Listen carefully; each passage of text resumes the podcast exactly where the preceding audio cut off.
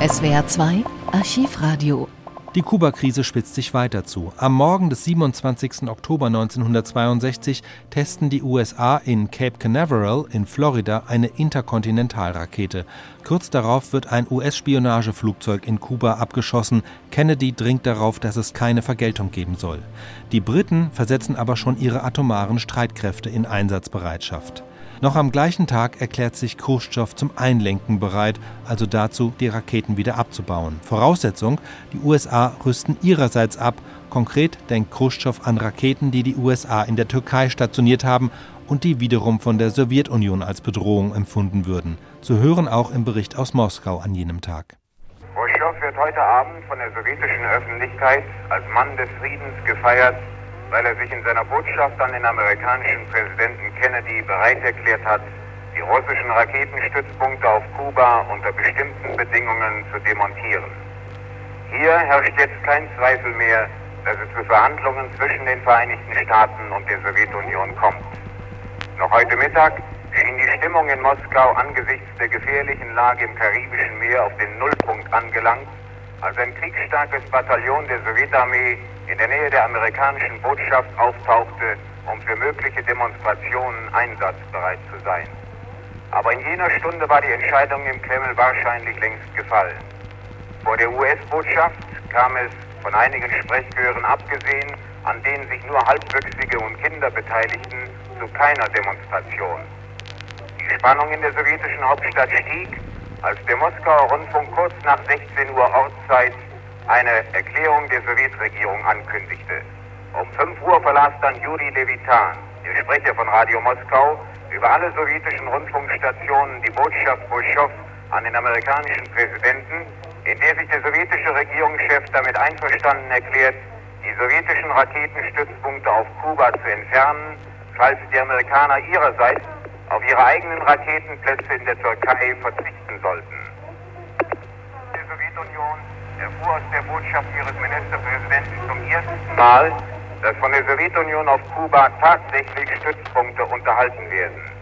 Khrushchev sprach nicht von sowjetischen Offensivwaffen, sondern er sagte, wir sind damit einverstanden, das von Kuba zu entfernen, was Sie, Herr Präsident, für Offensivwaffen halten. Im Austausch dagegen verlangt Khrushchev die Demontage der amerikanischen Raketenstützpunkte in der Türkei. Der sowjetische Ministerpräsident zeigte in seiner heute Nachmittag veröffentlichten Botschaft an den amerikanischen Präsidenten sogar ein gewisses Verständnis für die Sorge Kennedys um die Sicherheit seines Landes. Er bittet Kennedy, man möge auch Verständnis für seine Sicherheitserwägungen haben.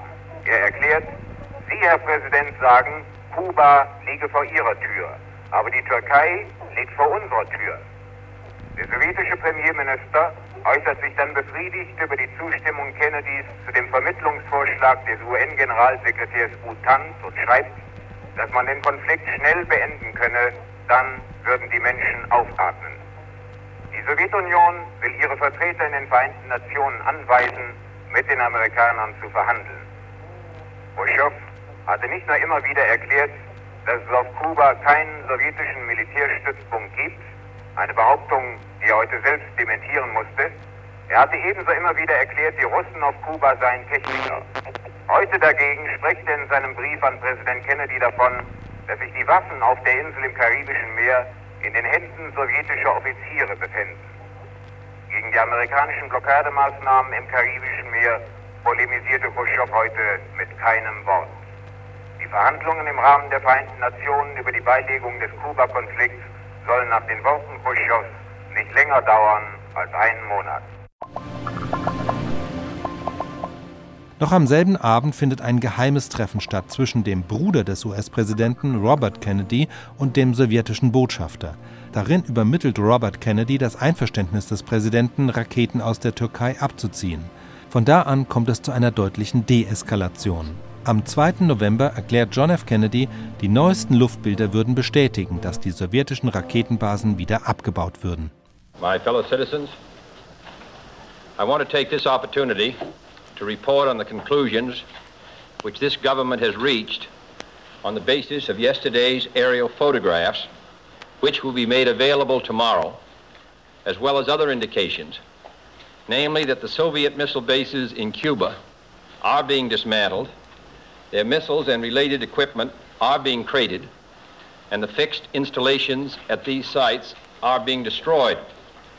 The United States intends to follow closely the completion of this work through a variety of means, including aerial surveillance, until such time as a equally satisfactory international means of verification is effective. While the quarantine remains in effect, we are hopeful that adequate procedures can be developed for international inspection of Cuba-bound cargoes. The International Committee of the Red Cross, in our view, would be an appropriate agent in this matter.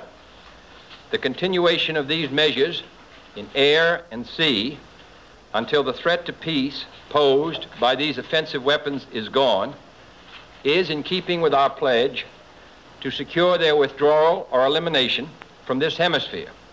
It is in keeping with the resolution of the OAS, and it is in keeping with the exchange of letters with Chairman Khrushchev of October 27th and 28th. Progress is now being made towards the restoration of peace in the Caribbean, and it is our firm hope and purpose that this progress shall go forward.